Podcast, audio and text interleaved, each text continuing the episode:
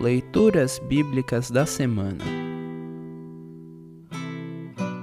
O trecho da Epístola para o segundo domingo após o Natal está registrado em Efésios 1, 3 a 14. Para compreender melhor este trecho, ouça esta breve introdução. Foi o próprio apóstolo Paulo quem anunciou o Evangelho em Éfeso, Atos 18, 19 a 21. E ali nasceu uma igreja. Éfeso era a quarta cidade mais importante do Império Romano, e ali ficava o templo de Diana, uma das sete maravilhas do mundo antigo. Paulo morou em Éfeso por três anos, e dali escreveu ao menos uma de suas cartas aos Coríntios.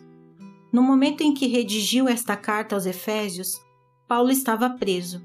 Efésios 3, 1, 4, 1, 6, 20.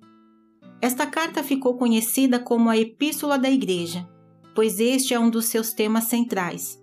No trecho abaixo, Paulo menciona que Deus tinha um plano secreto e que agora tinha revelado este plano aos Efésios. Deus Pai, a fonte de toda a sabedoria, planejou unir todas as coisas debaixo da autoridade de Cristo, no qual há perdão, liberdade e vida. E o Espírito Santo é a marca de que os cristãos são propriedades de Deus e a garantia de que Deus cumprirá o que planejou desde a eternidade. Por estarmos unidos com Cristo, Deus nos enche de dons e bênçãos espirituais, e por isso cumpre-nos agradecer sempre a Deus. Ouça agora Efésios 1, 3 a 14. Efésios 1, 3 a 14. Título: Bênçãos Espirituais. Agradeçamos ao Deus e Pai do nosso Senhor Jesus Cristo pois ele nos tem abençoado por estarmos unidos com Cristo, dando-nos todos os dons espirituais do mundo celestial. Antes da criação do mundo, Deus já nos havia escolhido para sermos dele por meio da nossa união com Cristo, a fim de pertencermos somente a Deus e nos apresentarmos diante dele sem culpa. Por causa do seu amor por nós, Deus já havia resolvido que nos tornaria seus filhos por meio de Jesus Cristo pois este era o seu prazer e a sua vontade.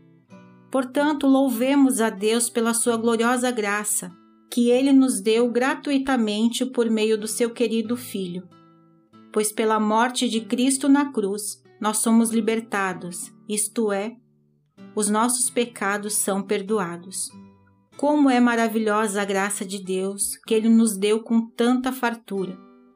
Deus, em toda a sua sabedoria e entendimento, fez o que havia resolvido e nos revelou o plano secreto que tinha decidido realizar por meio de Cristo. Esse plano é unir, no tempo certo, debaixo da autoridade de Cristo, tudo o que existe no céu e na terra. Todas as coisas são feitas de acordo com o plano e com a decisão de Deus, de acordo com a sua vontade e com aquilo que ele havia resolvido desde o princípio Deus nos escolheu para sermos o seu povo por meio da nossa união com Cristo. Portanto, digo que nós, que fomos os primeiros a pôr a nossa esperança em Cristo, louvemos a glória de Deus. A mesma coisa aconteceu também com vocês, quando ouviram a verdadeira mensagem, a boa notícia que trouxe para vocês a salvação. Vocês creram em Cristo. E Deus pôs em vocês a sua marca de proprietário quando lhes deu o Espírito Santo que ele havia prometido.